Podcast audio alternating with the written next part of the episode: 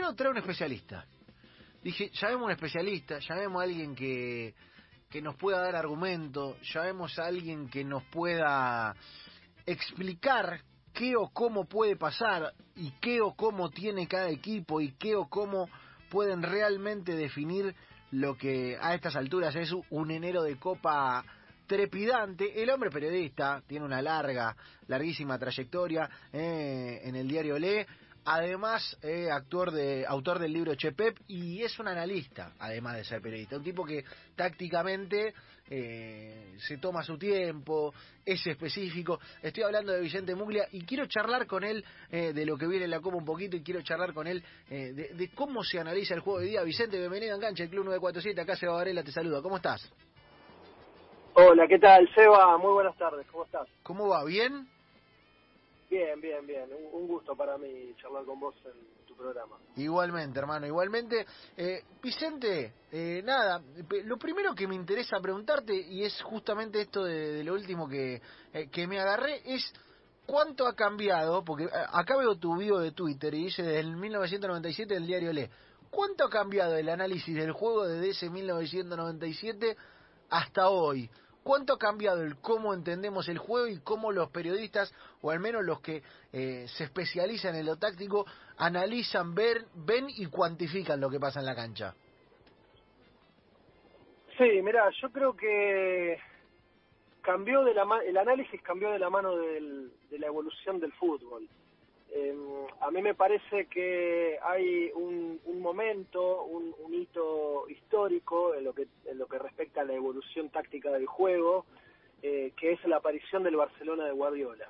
Y a partir de ahí, yo creo que empezamos a ver un fútbol mucho más conceptual y, un poquito menos eh, intuitivo dentro de la cancha. Y a mí me parece que el periodismo a poco debe, eh, digamos, eh, subirse a esa ola de lo que tiene que ver la evolución del juego y acompañarla con un, digamos, eh, análisis mucho más preciso y mucho más riguroso, si se quiere, de lo que es hoy el fútbol, porque estamos viendo cosas a partir de ese Barcelona de Guardiola eh, que por ahí antes no se veían tanto en el fútbol, si bien hay, hay, hay cosas viejas, por ejemplo, muchos hablan del falso 9 de, Guardiola con Messi y en realidad el falso 9 arrancó en la década del 30 con Matías Sindelar en, la selección de Austria, ¿no? Con, Hugo Meisel de, de entrenador.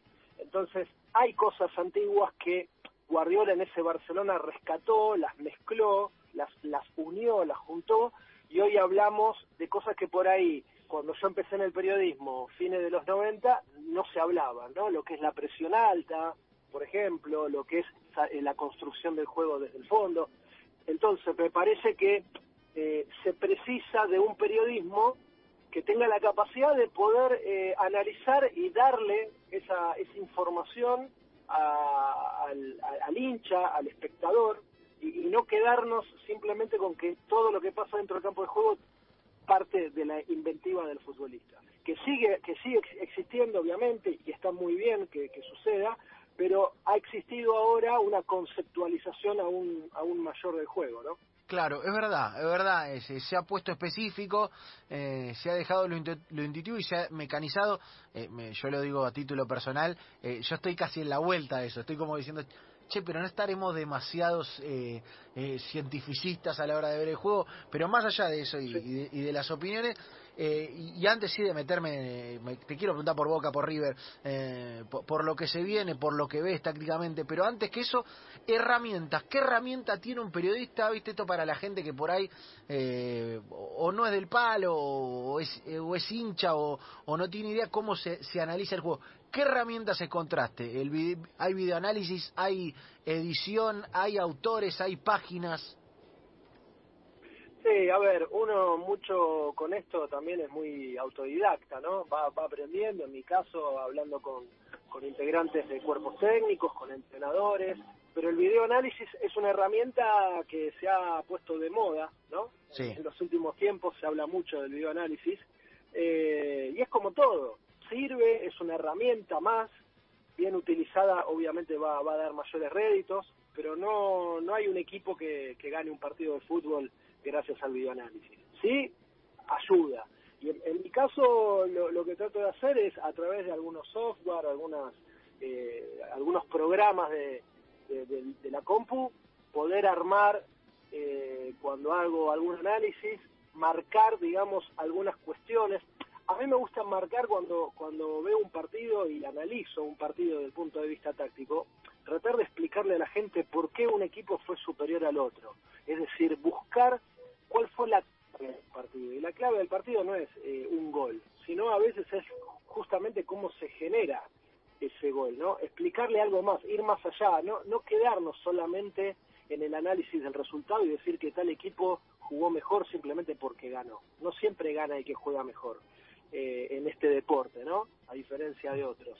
Pero tampoco nos vayamos, como algo dijiste vos ahí en la pregunta, al otro extremo de sobreanalizar el fútbol. A veces creo que eh, algunos caen en esa eh, en, la, en la tentación, digamos, de de analizar específicamente y rigurosamente el juego, se caen, digamos, se van a la banquina y termina siendo un sobreanálisis demasiado ya eh, exagerado de cuestiones que realmente no, no tuvieron tanta importancia en lo que tiene que ver con el juego. Pero después, software y, y, y, programas para poder realizar un, un buen análisis con, con, imágenes, con capturas de, de, de, de, de imágenes, con videos, imagínate que con esto del videoanálisis que está explotado hay un montón.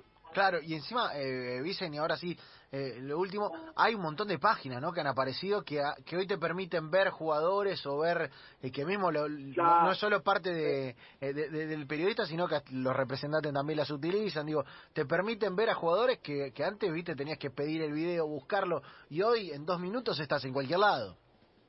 Sí, por ejemplo, hay una aplicación, un programa, una página que se llama Y Scout, que es la número uno hoy en el mundo, que la utilizan todos los cuerpos técnicos, de, no solamente del fútbol argentino, sino a nivel mundial, periodistas, videoanalistas, que vos entras a esa página, obviamente te tenés que suscribir, la suscripción no es gratuita, es, es un precio alto en dólares, pero vos apretas un botoncito y de repente ves un partido de la Liga de Hungría por decir un ejemplo, ¿no? Entonces digo, y, no, solamente eso de ver un partido, de ver un partido completo, sino que también tenés acceso a lo que tiene que ver con datos y estadísticas de, cada de cada equipo y de cada futbolista. Pero ahí también es donde yo ahí pongo paro la pelota, ¿no? Pongo la, la pelota bajo la suela y digo, paremos un poco, porque a veces, así como no tenemos que irnos al sobreanálisis del juego, porque ahí vamos a estar pifiando, eh, tampoco no nos quedemos solamente con las estadísticas, sino que analicemos el contexto que tiene cada dato que, que, arroja un partido, porque si no, vamos a analizar un partido en función de las estadísticas y realmente creo que ahí también le vamos, le vamos a estar errando. Claro, el, famoso dio 20 pase bien, bueno, ¿dónde los dio también, no? Eh, claro, ¿y a quién se lo dio? Te doy un ejemplo rápido de esto. La selección de España en el, en el último Mundial de, de Rusia, eh, en el partido frente a Irán, la Irán de Carlos Queiroz, eh, los futbolistas que más pases dieron en el partido, mucho más que, que el total de, de, de, lo, de todo el equipo de Irán, fueron Sergio Ramos y Gerard Piqué. Entonces vos veías la cantidad de pases y la cantidad de, la precisión, el porcentaje de, efectividad en los pases, y era una cosa increíble. Ahora vos ves el partido y viste que el 90% de los pases de, Sergio Ramos y de Piqué fueron entre ellos, en, su propio campo, ante un rival que no le salía a presionar. Entonces digo, ¿cuál es la validez y la importancia de ese pase? Claro, claro. Eh, eh, viendo el partido ves otras cosas que la estadística eh, aislada no no, no, no, las puedes tener en cuenta o, las tenés en cuenta pero de manera relativa.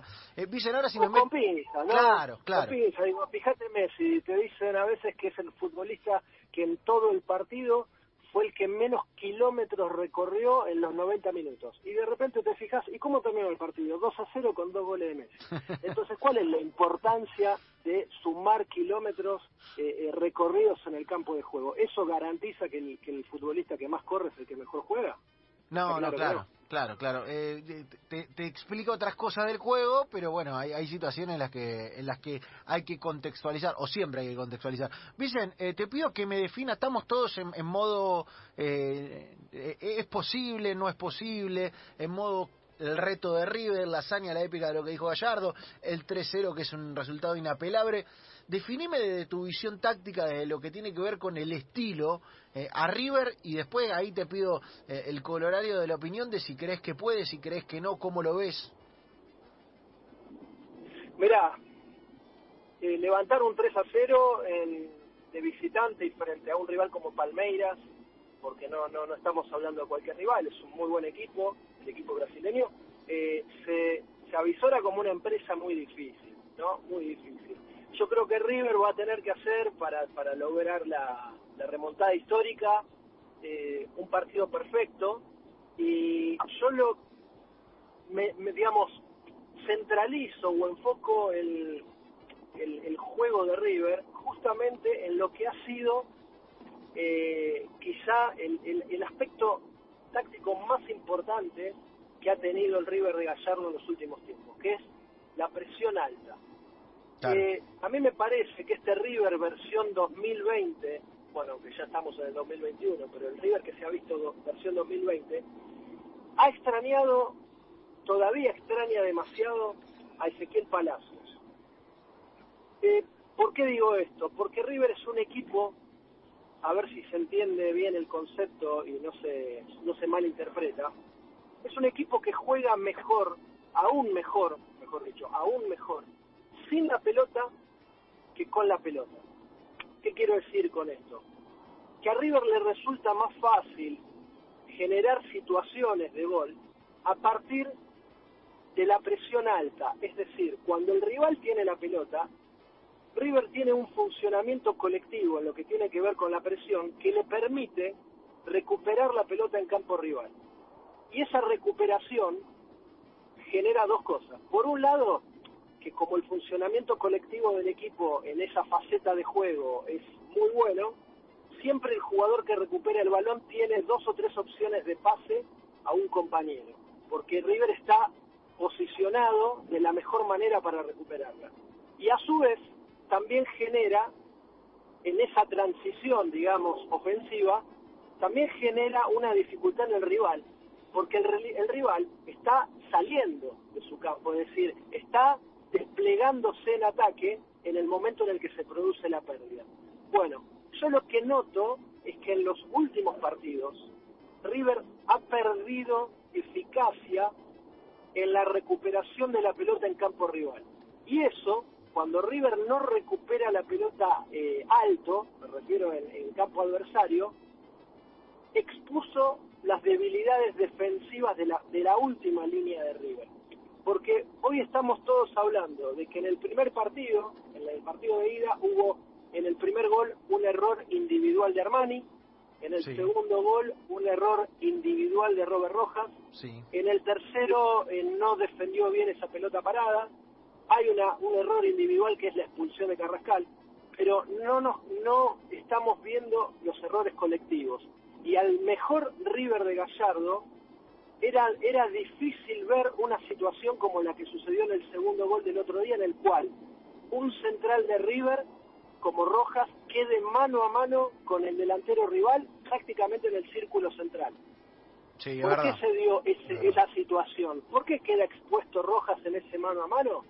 Porque el posicionamiento de River a la hora de... Eh, eh, porque era, era una jugada de ataque de River en campo rival, River tan mal parado, está tan mal parado, que no tiene la posibilidad de robar esa pelota en campo rival y el balón le termina llegando a Luis Adriano, que bueno, después hay un error obviamente individual de Rojas en lo que tiene que ver con la marca, ¿no? Cómo marca esa pelota. Pero colectivamente, River ha bajado su, su rendimiento en lo que tiene que ver con la presión, que es justamente su principal virtud.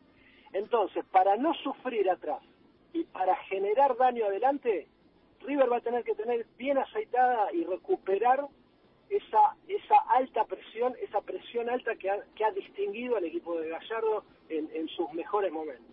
Buena clave, Vicente. ¿eh? Lo cuenta, lo dice Vicente Muglia, eh, periodista Olé, analista. Le pedimos que nos venga a abrir el libro táctico, a decir, che, Vicente, ¿qué ves? Danos alguna precisión más. Te marca la presión en el rival, en el campo rival de River, eh, si la recupera, eh, puede ser un punto de partida para la remontada cosa que, según marca Vicente, y es verdad, y está a las claras, ha perdido un poco los últimos partidos. Vicente, eh, te, pido una definición de boca eh, del equipo de Russo, porque claro, uno a River lo tiene más emparentado con la pelota, está bueno lo que decís respecto de la presión, y, es verdad, es un equipo que se siente cómodo robándote cerca de tu arco, eh, todavía por ahí incluso más que construyendo, pero Boca, ¿qué equipo es este Boca? ¿Es un equipo reactivo? ¿Es un equipo que contragolpea? ¿Es un equipo que tiene la pelota? ¿Qué ves de, del equipo? de Russo? Yo creo que a diferencia de River, que River es un equipo que presiona alto, que busca el rol protagónico, tenerla, pero no, no tenerla demasiado. River cuando tiene la pelota busca ser muy vertical también, ¿no? Le imprime mucha mucha intensidad y, y mucho vértigo. Incluso para mi gusto a veces ese vértigo termina siendo algo contraproducente porque en, en algunos momentos vos necesitas la pausa, ¿no? Por algo yo creo que desde ahí, desde esa estrategia y de, ese, de esa manera de ver el fútbol de Gallardo, es uno de los motivos por los cuales Juan Quintero nunca fue titular indiscutido en el River de Gallardo, ¿no? Por, por, esa, por esa pausa que le daba y que, que a Gallardo le, le gustaba un jugador mucho más rápido que recibiera no la pelota al pie, como Juanfer, sino que la recibiera al espacio, como suelen hacer Nacho Fernández y De la Cruz. Esa, yo creo que ahí, ahí, ahí se distingue una diferencia.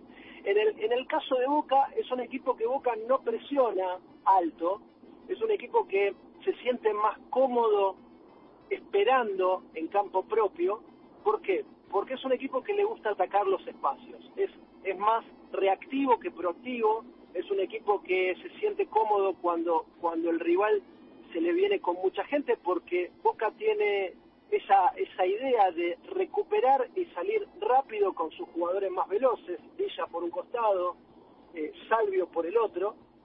Entonces creo que el, el, el juego de Boca, el juego de Boca está más acorde con aquel equipo que espera agazapado para lastimar cuando, le, cuando el rival le deja el espacio. ¿no? De hecho, eh, en el partido frente a River, eh, disputado eh, por el campeonato, por la Copa Maradona, eh, vos fijate que en el gol de Guanchope Ávila hay una mala presión alta de River, esto que te decía antes, River está fallando en, esto de presionar en campo rival, y vos fijate cómo, cómo más avanza por adentro con, con campo libre, como, como para poder adelantarse y enviar el centro para Guanchope Ávila, ¿no? No hay ningún jugador de River eh, que, que le, le presentaba una, una oposición a más. Entonces, yo veo a Boca que le falta fútbol, le falta generadores de juego, no tiene generadores de juego, entonces se, se apoya en ese triángulo de las Bermudas,